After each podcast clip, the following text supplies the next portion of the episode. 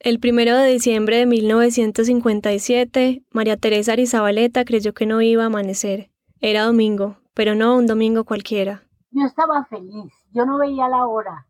Ese día me levanté a las 4 de la mañana, mi papá decía, no por mucho madrugar, se amanece más temprano. Ese día, millones de colombianos irían a las urnas para votar un plebiscito histórico. Con él se buscaba poner fin a varias décadas de violencia entre liberales y conservadores. Pero ese domingo, María Teresa Arizabaleta, en su casa en Cali, estaba ansiosa por algo más. Era la primera vez que iba a votar. De hecho, era la primera vez que las mujeres en Colombia votarían. ¿Qué horas son, papá? Las seis y media. ¿Qué horas son? Las siete. ¿Qué horas son? El plebiscito buscaba validar el Frente Nacional, un pacto de paz entre el Partido Liberal y el Conservador que acordaba alternar el poder presidencial, de forma que durante cuatro años gobernara un candidato liberal y los siguientes cuatro un conservador. El acuerdo, de ser aprobado, duraría 16 años, cuatro periodos presidenciales. María Teresa iba a votar sí, y por eso se levantó temprano, le pidió a su mamá que le sirviera el desayuno y salió de su casa con su familia hacia el puesto de votación. Íbamos a votar mi mamá y yo, Daniel, mi marido y mi papá. Íbamos a votar los cuatro. Llegaron tan temprano al puesto de votación que tuvieron que esperar un rato antes de que abrieran las mesas. Al fin, poco después de las 8, pudieron votar. Desde las primeras horas del lunes primero de diciembre, una inmensa multitud de sufragantes colma los sitios destinados en Bogotá para depositar los votos de refrendación al acuerdo de los partidos. ¡Qué felicidad! No, a mí me parecía mentira. Me parecía mentira haber votado. Las mujeres que por primera vez ejercitan el derecho al sufragio acuden en cantidad que en algunos sitios supera a la de los varones. Yo abracé a Daniel cuando terminé, abracé a mi papá, abracé a mi mamá. Ay, yo quisiera poderles describir, quisiera poderles transmitir lo, lo que siento, pero eso fue muy, muy emocionante. El hecho de que María Teresa y millones de colombianas pudieran votar ese día al plebiscito no fue algo que se logró de la noche a la mañana. Al contrario, aquella conquista política fue fruto de una batalla de décadas en busca de que a las mujeres se les reconociera una ciudadanía plena en Colombia. María Teresa fue parte del movimiento que consiguió abrir ese camino. ¿Qué tuvo que pasar para que en Colombia las mujeres pudieran votar?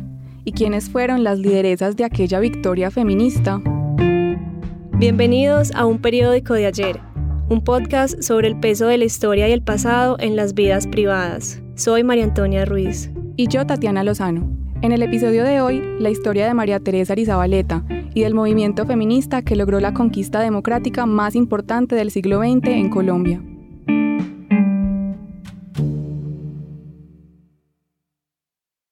Antes de retomar la historia de María Teresa Arizabaleta, devolvámonos un poco y veamos cómo era la situación de las mujeres en Colombia a comienzos del siglo XX. La mujer tenía prohibido entrar a la universidad. Ella es Ofelia Uribe, una de las primeras líderes del movimiento feminista en el país. Y la profesión de la mujer entonces no había más que el matrimonio, el convento o profesora, maestra de escuela. La mujer, como bien lo dice Ofelia en esa entrevista, estaba relegada al ámbito privado de la sociedad. Lo que debían hacer las mujeres era aprender a coser, a cocinar y a manejar la casa, a lavar y planchar y todos los oficios domésticos. Las mujeres, además, no podían salir del país sin el permiso de sus maridos. No podían abrir una cuenta en el banco sin manejar el salario que recibían por su trabajo. También, cuando se casaban, los bienes suyos pasaban a ser propiedad del marido. Pero de todas las injusticias, las que más pesaban eran las restricciones en la educación. Las mujeres, por ejemplo, tenían prohibido hacer el bachillerato, y los padres que llevaban a sus hijas a un colegio mixto eran excomulgados de la iglesia. Por eso, educarse fue el primer paso que dieron las mujeres para luchar por sus derechos políticos, algo que no habían podido hacer nunca, y menos durante los 44 años de la hegemonía conservadora, que es como se le conoce en Colombia al periodo entre 1886 y 1930. Fue apenas en la década de los 30, con la llegada al poder del liberal Enrique Olaya Herrera, que el panorama empezó a cambiar. En 1932, el gobierno de Olaya promovió la Ley de Emancipación Económica de la Mujer Casada, que les dio la libertad para administrar sus bienes sin necesidad de la autorización de su marido. Además, ese mismo año, Olaya Herrera emitió un decreto que les permitió a las mujeres por fin hacer el bachillerato. Precisamente fue esa apertura en materia de educación la que allanó el camino para cambios más profundos. El contacto con ideas y con otras mujeres en los salones llevó cada vez a más de ellas a tomar conciencia de las inequidades de género. Así le pasó a María Teresa. En su primer colegio comenzó a ser consciente de que el mundo parecía mal hecho para las mujeres. Entonces yo llegué a ese colegio, vi que los muchachitos cogían el patio para jugar ellos y las niñitas se hacían contra los muros. A mí no me gustó eso. Y yo se lo dije a mi papá, no me gusta eso, papá. La familia de María Teresa era liberal, de un liberalismo en gran medida promovido por su padre. Entonces mi papá vio que yo, se dio cuenta que era una rebelde y le gustó que fuera así, que siguiera siendo así. En cambio, a su mamá, que era presidenta de las Madres Católicas, le preocupaba que el comportamiento de su hija fuera mal visto por la sociedad. Por eso, cuando María Teresa le dijo que quería ponerse overoles para jugar con sus cinco hermanos hombres, y dijo que no, y cómo se me ocurría. Yo me ponía overoles para poderme subir a los árboles con mis hermanos, porque los exigí. Yo exigí que me compraran overoles porque mis hermanos iban a montar a los árboles y yo no. Entonces mi papá me compró overoles. Además de los overoles, su papá le alcahueteaba otras cosas. Le compraba revistas, la dejaba leer libros que estaban prohibidos y la incluía en las conversaciones sobre política que tenían en la casa. Cuando María Teresa tenía ocho años, sus padres la cambiaron de colegio a uno más liberal.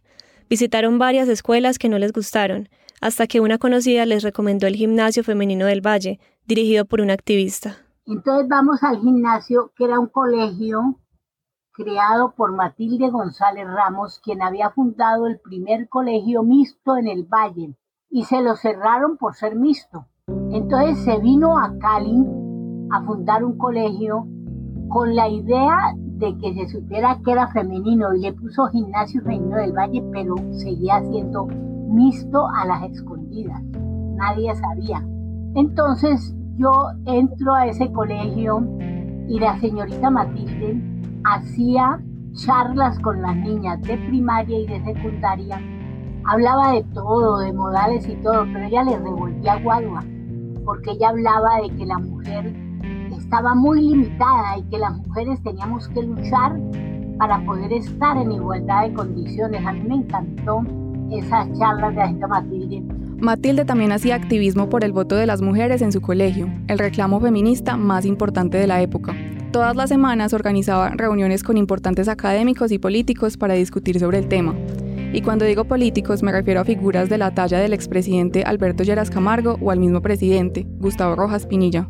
Las hacían porque la señorita Matilde estaba luchando para que esos políticos entendieran que la mujer tenía derecho a votar. María Teresa era todavía muy pequeña para ir a esas reuniones, pero un día la castigaron y la mandaron a sentarse al lado de una ventana. Desde ahí escuchó una de esas conversaciones y le encantó. La semana siguiente se sentó otra vez al lado de la misma ventana, y cuando Matilde la vio, le preguntó si la habían vuelto a castigar. Cuando la señorita Matilde salió me dijo, niñita, ¿la castigaron otra vez? Y le dije, no, pero me gusta oír esa gente que habla allí, porque me gusta todo lo que hablan. María Teresa le pidió a la directora que la dejara entrar. Ella accedió, pero con la condición de que se quedara callada. Tanto no hablé y ahí yo conocí a Esmeralda, pero Esmeralda no me conoció a mí. Y es que a esas reuniones no solo iban políticos hombres, sino también activistas de los derechos de las mujeres, entre ellas Esmeralda Arboleda, una de las más importantes promotoras del sufragio de las mujeres. Yo considero que la persona más importante en Colombia para la lucha del voto fue Esmeralda Arboleda. Esmeralda había nacido en 1921 en Palmira, una ciudad a media hora de Cali. Era 13 años mayor que María Teresa y como ella venía de una familia muy liberal. Rosita, su madre, había formado a sus seis hijas para otro tiempo. En un momento en que pocas mujeres eran profesionales, ella les inculcó a sus hijas la importancia del estudio y no descansó hasta que todas se graduaron de la universidad. Esmeralda estudió la primaria en Pereira, pero allá no había un colegio donde las niñas pudieran estudiar el bachillerato. Entonces Rosita envió a su hija a Bogotá. Esto fue a comienzos de los años 30, poco después del decreto de Olaya Herrera. Esmeralda terminó siendo una de las primeras mujeres colombianas en graduarse como bachiller. Al terminar se fue a vivir a Popayán para estudiar Derecho en la Universidad del Cauca en 1938, un año después de que se emitiera una nueva ley que permitía el ingreso de mujeres a las universidades. Todos sus compañeros eran hombres. Con ellos tenía discusiones políticas y siempre tenía que enfrentarse a sus comentarios machistas. No creían que una mujer pudiera ser intelectual. Pero ella demostró lo contrario y terminó siendo la primera abogada graduada de su universidad y una de las primeras en Colombia. Haber obtenido el título de abogada, a pesar de los obstáculos, fue para Esmeralda uno de sus mayores orgullos. Así lo dijo en 1943 en un reportaje para Mirella, una de las revistas feministas de la época. Hoy me siento satisfecha de haber coronado una obra, que si no es de gran significado por su valor, sí lo es por indicar que aún en el más hostil de los medios se puede llevar a cabo la realización de una empresa, cuando a ella nos animan sentimientos generosos tenemos un poco de valor. A comienzos de los 50, ya Esmeralda era una destacada feminista en Colombia, y fue precisamente por ese tiempo en que ella y María Teresa se conocieron casualmente. Resulta que Rosita, la mamá de Esmeralda, había montado una floristería en Cali, a donde se había ido con su familia desde hacía varios años. La floristería, que llegaría a convertirse en una empresa exitosa, quedaba enfrente del gimnasio femenino del Valle, donde estudiaba María Teresa. Y un día las compañeras de María Teresa le dijeron que Esmeralda había llegado de Bogotá. Entonces ella, que ya la había estado escuchando en las reuniones del colegio, le pidió permiso a la profesora para ir a comprar flores. Yo recuerdo que llegué un día a comprar flores y Esmeralda se me dijo, niñita, ¿le gustan las flores? Y le dije, no, me gusta escucharla a usted. Me atrevo a decir y ahí surge una amistad que fue eterna. Para ese momento, María Teresa tenía unos 12 años y Esmeralda, a sus 25, estaba en plena campaña por el voto femenino. Hacía giras alrededor del país para dar charlas, organizar manifestaciones y convencer a los hombres y a las mujeres sobre la importancia de la participación política femenina. A Esmeralda le sorprendió que María Teresa, una niña tan pequeña, entendiera tanto sobre política, le apasionara el tema de los derechos de las mujeres y sobre todo que se expresara tan bien. Entonces la invitó a acompañarla en su campaña alrededor del país, pues pensó que a la gente le llamaría mucho la atención ver a una niña hablando acerca del voto femenino. Con permiso de sus papás, María Teresa empezó a viajar los fines de semana con Esmeralda hacia diferentes ciudades del país para hacer activismo. Fueron a Bogotá, Medellín, Bucaramanga, Barranquilla, Popayán. A donde quiera que iban, Esmeralda animaba a María Teresa para que hablara, para que le explicara al público sus ideas, y ella repetía todo lo que había aprendido escuchándola a ella. Durante esos viajes por el país, María Teresa conoció a otras destacadas feministas de la época, como Josefina Valencia, de origen conservador, y Lucila Rubio, quien había creado la Alianza Femenina de Colombia. Esta era una organización que unió a varios grupos promotores del voto femenino. Además de buenas amistades con mujeres destacadas, esos viajes le dejaban a María Teresa buenas anécdotas. Los lunes, todas las compañeras le hacían ronda en el recreo para que les contara quiénes habían conocido. Les gustaba oírla hablar. En su casa era un poco igual. Sin embargo, la que menos entusiasmaba con su activismo era su mamá. Mi mamá le preocupaba que me ayudara Vichy, pero te voy a decir también por qué. A los hombres tampoco les gustaba mucho que yo supiera tanto. Eh, me decían sabionda era como un insulto. Pero lo cierto era que era sabionda, pero sabía más que muchos de ellos. Mi mamá le preocupaba, creo, no puedo jurarlo, que yo por ser sabionda alejara a los tipos. Pero a ella eso no le importaba y tampoco tuvo de qué preocuparse, porque estando todavía en el colegio conoció a Daniel. Daniel la esperaba todos los días al salir de las clases y le llevaba los libros hasta la casa. Aunque ella no tenía intenciones de enamorarse, no lo pudo evitar. Un día en que él no fue por ella al colegio le hizo falta, y ahí se dio cuenta de que se había enamorado. Más tarde sería su novio, el esposo, el papá de sus hijos y el amor de su vida. Yo me enamoré. Yo no sabía lo que era eso, pero a mí me palpitaba el corazón. No tenían nada en común. Daniel era conservador y María Teresa liberal. Ella venía de una familia acomodada y él era de clase humilde. Aún así, se casaron y comenzaron a vivir en la casa de los papás de ella. Pero él tuvo la esperanza de que mi lucha por el voto y por el feminismo no fuera tan fuerte. Él nunca pensó. Pero yo tampoco, yo no sabía. Yo no sabía que yo era una apasionada. Para él, ese era el gran robo de su vida. la política le quitó a él parte de sus momentos de amor. Durante su matrimonio, ella siguió viajando y haciendo política. Y las mujeres apasionadas por la lucha feminista amamos mucho. Él está muerto, no está, pero él sabe que yo tengo que seguir luchando hasta el último día de mi vida. Porque las mujeres tengamos igualdad de oportunidades. ¿Cómo logró el movimiento feminista convencer a los políticos de que el voto de las mujeres era importante para la democracia? ¿Y qué papel cumplieron María Teresa y Esmeralda en este proceso? Lo contamos al regreso.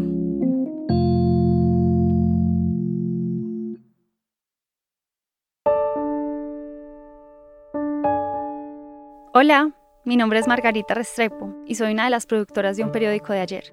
Para un episodio de la segunda temporada de este podcast, entrevisté a Rocío, una mujer que trabajó en una clínica de abortos clandestinos y seguros en la compleja Medellín de los años 80. En una de nuestras entrevistas, descubrí que la valentía para arriesgar su libertad por ese derecho venía de su historia personal, porque su mamá había muerto por complicaciones derivadas de un aborto espontáneo. En nuestras conversaciones, Rocío me dejó entrar a algunos de los rincones más íntimos de su vida. Creo que fue en parte porque entendió que yo quería llegar hasta el fondo de la historia suya, que era, a su vez, la de miles de mujeres.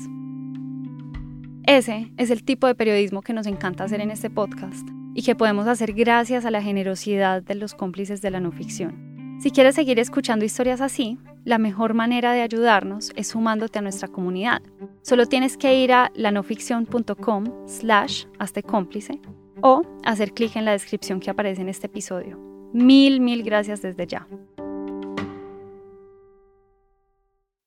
De los viajes que María Teresa hizo cuando era niña, recuerda que la atendían súper bien, que en todas las ciudades la recibían con abrazos, comida y muchos dulces. Esas visitas a las ciudades eran agradables. A mí me atendían como reina. A Esmeralda también la atendían muy bien.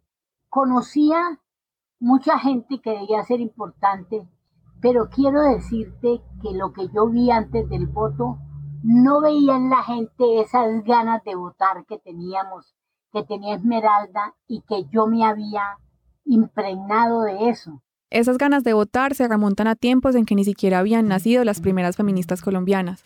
En la historia del país hubo un hecho exótico para ese tiempo.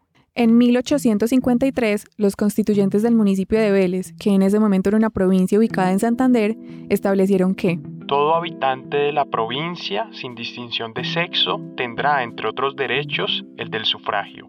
Esa fue tal vez la primera región del mundo con una norma que le permitía a las mujeres votar, pero la dicha en Vélez duró poco. La Corte Suprema de Justicia de la República de la Nueva Granada como en ese momento se llamaba Colombia, anuló la constitución y a las mujeres les quitaron el derecho al voto. Después, en 1886, la posibilidad del voto femenino se alejó aún más. Ese año los conservadores llegaron al poder y reformaron la constitución para negarle la ciudadanía a los menores de edad, a los pobres y a las mujeres. Eran tiempos duros para las causas femeninas. Incluso liberales como el escritor José María Samper buscaban con argumentos retrógrados que las mujeres no pudieran votar. La experiencia de las cosas humanas induce a creer que el varón, entre que obedece principalmente a la razón, y no la mujer, que obedece más al sentimiento y tiene poca independencia, es la persona apta para ejercer la ciudadanía. La mujer no ha nacido para gobernar la cosa pública y ser política, precisamente porque ha nacido para servir de modelo a todas las virtudes delicadas, suaves y profundas. Para 1944, el gobierno del liberal Alfonso López Pumarejo presentó un proyecto para reformar la Constitución y darle a la mujer el estatus de ciudadana. Sin embargo, la propuesta dejaba el sufragio femenino por fuera. En el Congreso y en la prensa se escucharon los mismos argumentos de siempre. Las mujeres no están preparadas. Las mujeres van a votar por el que les diga el marido. Las mujeres no van a aguantar la agitación electoral. Los comicios no son un lugar femenino. El voto es una carga para ellas. Aunque el proyecto dejaba por fuera el voto, era un avance en materia de derechos. Por eso ellas se movilizaron, redactaron cartas públicas e hicieron presencia en el Congreso. Un grupo de 500 mujeres, encabezadas por Lucila Rubio, firmaron un memorial a través del cual le pedían al presidente López llevar a cabo la reforma. Y por fin se logró lo inesperado. Las mujeres se convirtieron en ciudadanas. Además, se les permitió desempeñar cargos públicos, pero se les excluía de elegir y ser elegidas. Esmeralda, que en ese momento ya era abogada litigante, celebró la decisión. Me parece que tenemos todo el derecho de esperar que se nos permita participar en la organización misma del país desde puestos de responsabilidad, ya que para lograrlo nos estamos preparando y se ha demostrado en todos los pueblos civilizados que la mujer desarrolla desde ellos una magnífica labor. Sin embargo, ante una reforma que había quedado incompleta, tomó fuerza el movimiento feminista que tenía como siguiente meta conseguir el derecho al sufragio. Diferentes grupos de mujeres por todo el país empezaron a reunirse a hacer campaña. Hacían giras, encuestas y conferencias para pedirle al Congreso que les reconociera con plenitud todos sus derechos políticos. Es en ese momento de agitación y campaña por todo el país cuando María Teresa conoce a Esmeralda en el colegio, en una de las reuniones de la directora Matilde González. Gracias a la presión se inició el trámite de un proyecto sobre el voto en la Comisión Primera de la Cámara, y ahí contó con el apoyo de congresistas de los dos partidos. En los debates intervinieron abogadas y otras profesionales que demostraron lo bien que se habían formado durante los últimos ocho años, desde su llegada a la universidad. Pero el proyecto quedó archivado. Tendrían que seguir esperando. Pasaron varios gobiernos y las mujeres seguían siendo ciudadanas a medias. El país, mientras tanto, seguía sumido en la sangrienta violencia bipartidista que se desató con más fuerza después del 9 de abril de 1948, el día en que mataron a Jorge Eliezer Gaitán, un caudillo liberal que se proyectaba para ganar las próximas elecciones presidenciales. Justo en medio de los disturbios del Bogotazo, como se le conoce popularmente al día del asesinato de Gaitán, el gobierno firmó la concesión de los derechos políticos de la mujer, un acuerdo internacional que obligaba al país a reconocer el derecho de las mujeres a votar. Y aunque no había voluntad política en el Congreso para ese cambio, ahora sí había algo más para ejercer presión. En ese ambiente de violencia, las mujeres se tomaron la escena política y la gente las empezó a reconocer. Crearon el Comité Pro Paz y con la Unión Femenina de Colombia salieron a marchar 7.000 bogotanas. La violencia empeoró con el gobierno del conservador Laureano Gómez, que ganó las elecciones de 1950. Creció la resistencia armada de liberales y el gobierno empezó a perseguirlos y a exterminarlos. Un año después, el presidente se enfermó y dejó el poder en manos de un aliado suyo, Roberto Urdaneta.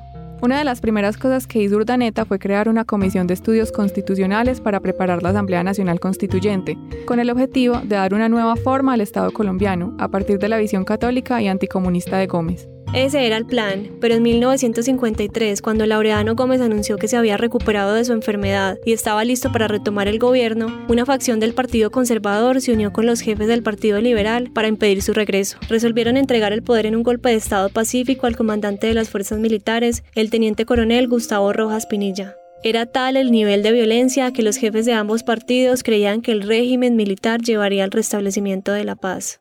Ante la tremenda crisis política del país, la situación de orden público, las Fuerzas Armadas de la República han determinado hacerse cargo del gobierno del país.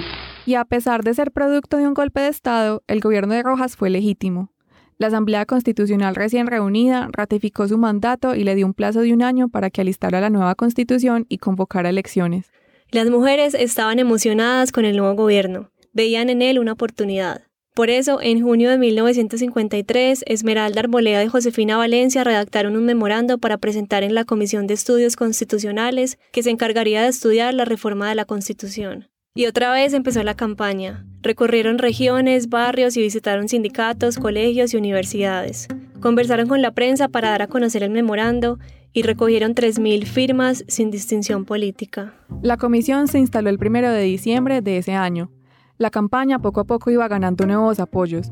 Incluso el propio Rojas Pinilla en el mensaje de Año Nuevo la respaldó. En las sesiones de la Comisión de Estudios Constitucionales que estaba reunida en el Capitolio, se abrió el espacio para que las mujeres fueran a defender el famoso memorando.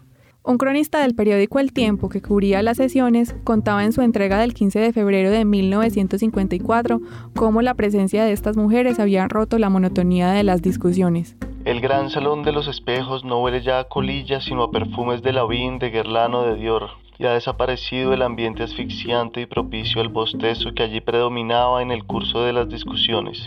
Los argumentos hasta ahora expuestos por las damas acusan en ellas firme capacidad para interpretar el fenómeno sociológico y político del país.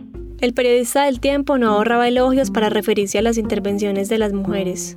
Brillantes, excelsas, pureza idiomática, fino humorismo, gran precisión conceptual. Era como si nunca hubiera oído hablar una mujer por más de 10 minutos. Y a pesar de que la propuesta de las mujeres contaba con apoyo de comisionados de los dos partidos, no faltaron las manifestaciones de rechazo de grupos opositores, incluso de mujeres. Rafael Bernal Jiménez, diputado conservador, proponía que se aprobara el sufragio femenino, pero solo en las elecciones de los consejos municipales, y que fueran excluidas del resto de comicios nacionales. En otras palabras, el voto sí, pero no así. Para defender su postura, él y el resto de su bancada invocaban unas razones tan antiguas como descabelladas. Hay que distinguir entre mujer y masa La intervención de mujeres. femenina refuerza los partidos de A la mujer se le debe dar el voto, pero por El etapas. sufragio no es un derecho natural. Se ha quitado a los militares. Pasarían 10 sesiones plenarias más de la comisión en las cuales participaron las mujeres. Decenas de ellas y algunos hombres alentaban la defensa desde las tribunas del Capitolio. Reinaba el optimismo. Hasta que llegó el 15 de febrero de 1954, el día en que los comisionados votarían a favor o en contra del voto femenino. Se escucharon argumentos de ida y vuelta en uno de los salones del Capitolio. El diputado liberal Luis López de Mesa, defensor del sufragio femenino, cerró el debate con una frase que resumía la historia política del país. Detrás de cada tragedia colombiana hay un hombre diplomado, un dirigente culto. La mujer ha estado siempre detrás de la angustia, llevando la misericordia. Por eso no es justo que ahora se le pague negándole sus derechos políticos, que pueden traducirse en un cambio fundamental de nuestras prácticas políticas en beneficio de la sociedad. El salón estalló en aplausos y poco después hicieron la votación. El resultado, siete votos a favor y nueve en contra. Las mujeres perdieron. Pero no pararon. Decidieron apelar y llevar el proyecto del voto femenino a la Asamblea Nacional Constituyente que estaba a punto de instalarse. Si la Asamblea no modificaba esa decisión, las mujeres tendrían que seguir esperando. A finales de julio fue convocada la Asamblea. La intención principalmente era reelegir a Rojas, cuyo periodo terminaría el 7 de agosto de 1954. Mariano Ospina Pérez, expresidente conservador y esposo de la líder Berta Hernández, fue elegido como presidente de la Asamblea. Aún no se sabía qué mujeres iban a representar los intereses de medio país, o si es que iba a haber alguna, hasta que el 26 de julio la Corte designó a la conservadora Josefina Valencia como delegada del presidente para participar en la Asamblea. Era la primera mujer colombiana que ocupaba un sitio en un cuerpo colegiado del país. Yo considero que mi nombramiento, más que la culminación mm, de una aspiración de mi vida, es un acto de justicia para con la mujer colombiana. Josefina es poseedora de una vasta cultura y una clara inteligencia que la han colocado con razón en uno de los más destacados puestos directivos del movimiento feminista colombiano. Pienso presentar el proyecto sobre plena ciudadanía de la mujer. Esto irá acompañado de una exposición de motivos y asentada en la realidad de la nación. Pienso defender ampliamente el proyecto. El 27 de julio de 1954, un día después del nombramiento de Josefina, se instaló la Asamblea Nacional Constituyente en el Salón Elíptico del Capitolio. Para el acto inaugural, la Radiodifusora Nacional trasladó al Capitolio sus cámaras móviles de televisión. Era la primera vez que se haría una transmisión diurna de televisión en Colombia. Estaba lloviendo en la Plaza de Bolívar, pero los curiosos ocuparon el atrio de la catedral para observar el espectáculo. A las 3 y 50 de la tarde, Josefina entró al salón central y fue recibida por los aplausos y gritos de mujeres que llenaban las tribunas. En su discurso de instalación, Rojas Pinilla se refirió al papel que la Asamblea cumpliría y una vez más dejó clara su postura frente al voto femenino. El establecimiento del voto femenino corresponde a un compromiso internacional del país y corresponde a un deber de justicia. La sesión duró cerca de dos horas. Al final, todos los diputados se fueron para un cóctel al Palacio de San Carlos, la sede presidencial en ese momento. Las mujeres estaban emocionadas porque por fin iban a tener voz y voto en una decisión nacional, pero aún faltaba una delegada que representara a las liberales. Además, la asamblea estaba desequilibrada porque había 50 diputados conservadores y solo 6 liberales. Así que el directorio liberal envió una lista de candidatos para que el gobierno equilibrara las cargas. Al día siguiente, a Esmeralda le avisaron que sería miembro de la asamblea. Días después, el 3 de agosto, llegó a la asamblea como diputada. Ese día, los diputados reeligieron a Rojas Pinilla como presidente de la República, y el militar empezó un nuevo mandato que iría hasta agosto del 57. Mientras tanto, en Cali, María Teresa Arizabaleta seguía el avance de la asamblea con ansiedad. Esmeralda se fue para Bogotá, se fue con Josefina. Nosotros acá pariendo micos, como dicen, esperando qué pasaba, esperando qué pasaba. Esmeralda y Josefina, que ya venían trabajando juntas desde hacía años, radicaron el proyecto para iniciar el trámite constitucional del voto femenino. El turno para que Esmeralda y Josefina defendieran la propuesta llegó dos semanas y media después, el 24 y 25 de agosto. Las tribunas del salón principal del Capitolio estaban ocupadas por más de 300 mujeres. Las que no pudieron entrar o estaban en otras ciudades pedían que el debate fuera transmitido por radio. Yo, que estaba ya en la universidad, estaba convencida de que íbamos a poder a ganar en esa asamblea el derecho al voto. Pero pues uno no deja de, dudar, hay momentos en que se le baja la moral, ¿no? Esmeralda en todo caso nos decía, eso va, va a lograrse, eso se va a lograr, nos van a apoyar. Como ya había pasado en los debates de la Comisión de Estudios Constitucionales, la propuesta del voto femenino recibió apoyos en los dos partidos. Pero claro, como era de esperarse, tampoco faltó esta vez aquel sector del Partido Conservador que se oponía a la medida con la retaíla de siempre. La mujer es inferior al Con hombre. esta reforma se expone a la mujer a perder sus gracias y encantos femeninos. Esta reforma es La prematura. mujer no tiene todavía la suficiente preparación para el goce pleno de ese derecho. Cuando las mujeres en las tribunas escuchaban algunos de estos argumentos machistas, comenzaban a gritar. Queremos todo sin limitaciones. el voto a los retrógrados. En algún punto, el presidente de la asamblea les llamó la atención y los hombres continuaron con su disco rayado. La mujer no debe participar en la turbulencia de la vida política, sino permanecer en el remanso del elecciones hogar. siempre han sido una merienda de negros.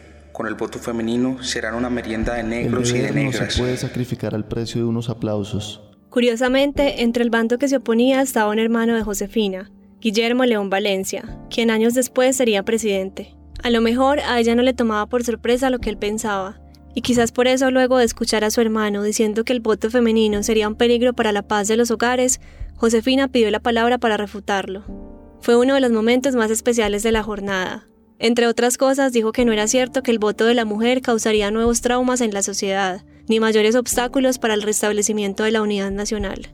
De ser así, sería mejor restringir el voto masculino antes que limitar el de la mujer. Esmeralda, por su parte, en su discurso final, dijo que en la historia ha habido oposición para todo, incluso para abolir la esclavitud. Explicó que la mujer estaba preparada para la vida política y preguntó si esa preparación se exigía en igual medida en las grandes masas de electores masculinos. Defendió la justicia del derecho al sufragio sin restricciones, pues decía que las mujeres compartían las mismas obligaciones civiles de los hombres, pagaban impuestos y respondían ante la justicia sin ninguna excepción. Dijo que no entendía por qué los diputados pensaban que ellas perderían su feminidad en la actividad política, pues no creía que eso fuera algo que se pudiera dejar con la papeleta en la urna de elecciones. Más adelante habló sobre esa idea paternalista que quería alejar a las mujeres de las luchas políticas, cuando eso era algo que las afectaba principalmente a ellas. Era precisamente por eso que querían opinar sobre la vida nacional, y el sufragio era la única manera de hacer sentir lo que pensaban. Poco después, la discusión se cerró y pasaron a votar. Como era tradición, muchos diputados que se oponían al voto, al ver que su posición iba perdiendo, se salieron de la plenaria para dañar el quórum. Aquí de nuevo María Teresa. Se necesitaban 60 votos y Esmeralda comenzaba a contar. Se salió uno, se salieron dos, se salieron tres, se salieron cinco. Había 80 ya adentro. Y ya decía, no, ya no va a haber quórum para esto. Pero sí hubo. La votación quedó con 60 votos a favor y cero en contra. Los opositores ya se habían salido. Esmeralda dijo, ya, la aprobaron. Esa emoción, esa emoción, Dios mío, eh, yo sentía que como que no podía respirar, como que no podía respirar, como que, ay no, qué cosa tan emocionante. Mi papá feliz me abrazó, mi mamá, todos felices. En varias ciudades, hombres y mujeres salieron esa tarde para celebrar la noticia. La gente sí salió, nosotros salimos, eh, Daniel con su banderita azul y yo con mi banderita roja. Yo abrazaba a Daniel y él se reía, abrazaba a, a mi papá, abrazaba a mi mamá. No, no, no, no, no. Ese- eso fue mucha emoción. Un año después, en una entrevista, Josefina Valencia se refirió a lo que habían alcanzado. La calidad del audio no es la mejor. Hace cerca de 30 años se inició en Colombia por algunas mujeres independientes y valerosas la campaña en favor de sus derechos. Pero a pesar de que el país se enorgullecía de ser una democracia perfecta, más de la mitad de la población colombiana estaba privada de todos sus derechos. Se habían suscrito pactos internacionales que obligaban a Colombia a reconocer la plena ciudadanía femenina y nunca llegaba la hora de hacerla efectiva. Tocó al gobierno de las Fuerzas Armadas dar este paso trascendental que que representa la más importante reforma constitucional después de la libertad de los esclavos. La rápida y eficaz campaña feminista culminó con el acto legislativo número 3 de 25 de agosto de 1954 que consagró para la mujer colombiana todos sus derechos ciudadanos. Pero no todo fue felicidad. Para 1955 la situación política del país estaba más tensa que nunca. Rojas Pinilla comenzó a mostrar más rasgos de gobernante autoritario y, entre otras cosas, ordenó el cierre de periódicos como El Tiempo. En vista de la situación, algunos políticos comenzaron a pensar en un frente cívico para combatir el régimen. Esmeralda se alejó del gobierno de Rojas hasta el punto de liderar manifestaciones en contra de la censura a la prensa y los excesos dictatoriales. Por esto fue destituida de la Asamblea Nacional y la empezaron a perseguir. Todo el tiempo recibía llamadas anónimas en las que amenazaban su vida y la de su familia. Una vez, cuando volvía de Cali con su hijo de cinco años, fue retenida por el SIC, un órgano de inteligencia que le interrogó por supuestos vínculos con el comunismo. Además de estos hostigamientos, también sufrió un intento de secuestro en Cali por parte de tres hombres armados, del que logró salvarse gracias a que sus hermanas la defendieron. Entonces llegan a tal punto que Esmeralda, en su casa en Bogotá, le tiran una piedra, quiebran un vidrio en la ventana y ella encuentra los vidrios en la cama de su niño. Entonces cuando Esmeralda me dice me voy. A finales de enero de 1957, Esmeralda se exilió del país con su hijo. Se fue para Boston donde vivían sus hermanas. Allí trabajó con la Liga Americana de Mujeres Votantes y también hizo la Guía para el Ciudadano, una cartilla con la que buscaba acercar la constitución política a las mujeres de Colombia, a María Teresa, el exilio de Esmeralda, el no tenerla cerca, le pesó muchísimo. Para mí fue horrible que Esmeralda se fuera, me quedaba en el aire, porque yo a la que respetaba más era Esmeralda, a todas las demás las quise, a las feministas, pero como mi lucha fue con Esmeralda, como ella fue la que me hizo. Entonces para mí fue horrible la ira de ella. Pero ella no fue la única perseguida durante el régimen militar. También cientos de activistas, periodistas y defensores de derechos humanos fueron amenazados. Incluso María Teresa, que había comenzado a participar de las manifestaciones, sufrió ataques. Para nosotras nosotros los luchadores y las feministas fue muy duro. No teníamos vida pensando a qué horas nos iban a matar. Nosotros salíamos a la calle y nos tiraban piedra. Y nosotros también tirábamos piedra. A mediados del 57, la Asamblea Nacional Constituyente, que para ese momento era dominada por el rojismo, aprobó que el presidente siguiera gobernando hasta 1962.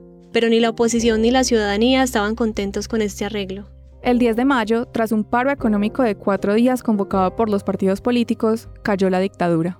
Los expresidentes Laureano Gómez y Alberto Lleras, conservador y liberal respectivamente, habían firmado un acuerdo político, en este pacto se autorizó realizar un plebiscito para formalizar el Frente Nacional, un acuerdo entre los dos partidos que daría fin a la guerra civil no declarada de más de tres décadas. Desde la caída de Rojas, liberales y conservadores se unieron para hacer campaña en todo el país a favor del Frente Nacional. Esmeralda, quien meses después regresó del exilio, participó de esta campaña para invitar a todas las mujeres a votar. En un mes dio 45 discursos. En todas partes despertaba la atención de la gente, que todavía no estaba acostumbrada a ver a una mujer haciendo política y menos hablando en las plazas públicas. En un reportaje del tiempo se referían a ella como el primer político con faldas. A las 11 de la mañana, el expresidente Laureano Gómez, coautor de la iniciativa plebiscitaria, vota en su residencia particular en una urna móvil constituida para ese efecto. Junto con el expresidente, vota también su esposa, doña María Hurtado de Gómez. El primero de diciembre de 1957, el día de las votaciones del plebiscito, el país era una fiesta. Pero sin duda la alegría de las mujeres era más profunda. Por primera vez sentían que su opinión iba a ser tenida en cuenta. Había bastantes mujeres viejitas, jovencitas, todo el mundo estaba feliz, pero tal vez hasta los hombres estaban felices. Yo me atrevo a decir que la felicidad era de todos. Después de votar salieron a celebrar. Recorrieron la ciudad haciendo bulla desde el carro y vieron que todos los puestos de votación estaban llenos de mujeres. Yo me decía Policarpa a la barrieta y entonces me decían Policarpa y la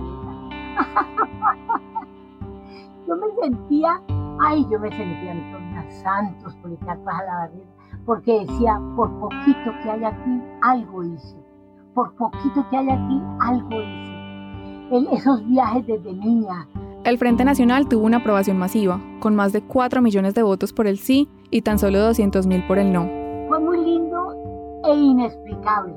Aquí donde estoy me está sudando las manos, me sudan de pensar que no soy capaz de transmitirle la emoción que sentí, que no soy capaz, que las palabras nunca llegan a tocar los sentimientos, que las palabras nunca pueden expresar lo que siente el corazón. El acuerdo logró su objetivo principal, apaciguar la violencia partidista. Sin embargo, la repartición del poder entre liberales y conservadores fue el origen de nuevos problemas. En los años siguientes surgieron varias guerrillas de izquierda que defendían la lucha armada con el argumento de que no había espacio para su participación política. Por otro lado, aunque el artículo primero del texto del plebiscito decía que las mujeres tendrán los mismos derechos políticos que los varones, en la práctica esto nunca sucedió. Lograron, se lograron cosas, no se puede negar. Esmeralda estuvo en el Senado, Josefina también, hubo otras mujeres, pero poconas, poconas. Es que es muy difícil, es que el patriarcado está metido en las entrañas de la cultura. Esmeralda llegó al Congreso en 1958. Fue la primera mujer elegida para ser senadora. Para ese momento, Josefina Valencia ya había sido gobernadora del Cauca y ministra de Educación, pero no hubo mucha más representación femenina. De hecho, entre 1958 y 1974, el promedio de participación política en cargos públicos fue de menos de 7 mujeres por cada 100 hombres y durante casi 30 años las mujeres elegidas para el Senado representaban solo el 2% de este órgano. Los partidos tradicionales seguían siendo estructuras masculinas, y en parte fue por eso que un grupo de feministas comenzó a plantear la idea de crear una tercera fuerza, un partido político conformado solo por mujeres. Ofelia Uribe fue quien más impulsó esta propuesta. A María Teresa y a otras mujeres eso le sonaba. Yo Esmeralda le dije, hombre, queremos un partido de mujeres, hombre, yo estoy de acuerdo. Pero Esmeralda, que desde siempre había militado en el Partido Liberal, no estaba convencida. Le decía... No, hay que esperar, no se puede traicionar el partido que ha hecho tanto por nosotras. Le dije, ¿qué tanto? Decime qué tanto, no, mijita. Yo le decía, que lo que pasa es que son regaladas los partidos, que no han servido para nada que son un tiro a la cabeza. Al final, la propuesta no cuajó. Y hoy, ese sueño sigue siendo eso, un sueño. Ya tenemos una célula, tenemos concejales en Bogotá, en Medellín, en Cali no nos alcanzó la pita. Pero vamos con esas mujeres a crear el partido político de la mujer. Que se burlen, no va a servir para nada, no vamos a, a hacer un partido que le haga competencia al liberal o al conservador o al comunista o al que sea, no pero será un motor para que miren hacia nosotros, para que pongan a sus mujeres bien localizadas en sus listas cerradas. María Teresa, ya con 86 años, sabe que todavía falta mucho para lograr una verdadera igualdad de derechos en Colombia, y le da rabia, porque siente que las jóvenes de ahora no estamos luchando con suficiente fuerza. Ay, las mujeres tranquilas, eso es lo que más piedra me da.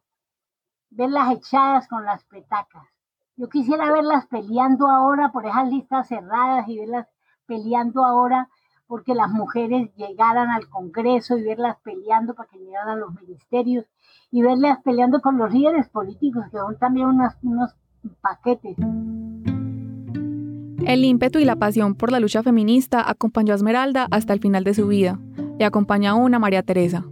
Desde lugares distintos y de diferentes maneras, ambas siguieron defendiendo los derechos de las mujeres y avanzando en la búsqueda de la igualdad. María Teresa fue directora de Planeación Municipal en Cali. Tuvo un programa de radio llamado Mujeres Rompiendo el Silencio.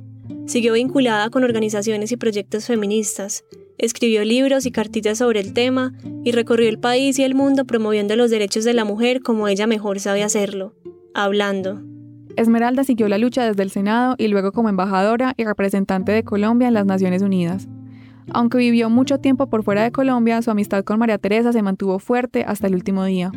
Se escribían poco, pero María Teresa encontraba la forma de averiguar que ella estuviera bien. Cuando volvió me puse muy contenta, pero ya estaba muy enferma. Ya estaba muy enferma, ya no podía venir a Cali. Y ya yo no iba a Bogotá. Enferma nunca la fui a ver. No quería verla enferma, quería verla guerrera, Quería verla como la había visto siempre. Quería verla como nos vimos siempre en la lucha. Quería verla como íbamos siempre desde que yo era realmente una niña hasta que volví una vieja igual a ella. siempre estábamos con ganas de pelear, siempre estábamos luchando por los derechos de la mujer, siempre creíamos que algún día tendría que haber igualdad de oportunidades para la mujer. Cuando regresó al país, Esmeralda participó en la campaña para la presidencia de Virgilio Barco, pero poco tiempo después tuvo una cirugía de corazón y decidió alejarse por completo de la vida pública. En 1997 murió en Bogotá a causa de una falla renal. Muere Esmeralda y, y fue durísimo para mí. Me quedé en el aire. Pensé que no iba a poder hacer nada, pero después pensando en ella, ella me ha dicho, tienes que seguir, tienes que seguir. Casi que fue un mandato de ella. Cuando está baja de nota, sin fuerzas para pelear, María Teresa se acuerda de Esmeralda. Y entonces toma una vieja prenda que conserva de ella, como si fuera un talismán. Ahí tengo su bufanda, a veces la cojo y como que me da fuerza, hoy. Cuando me siento bien derrotada, que estoy que tiro la toalla, cojo esa bufanda que me regaló la hermana y me da fuerza.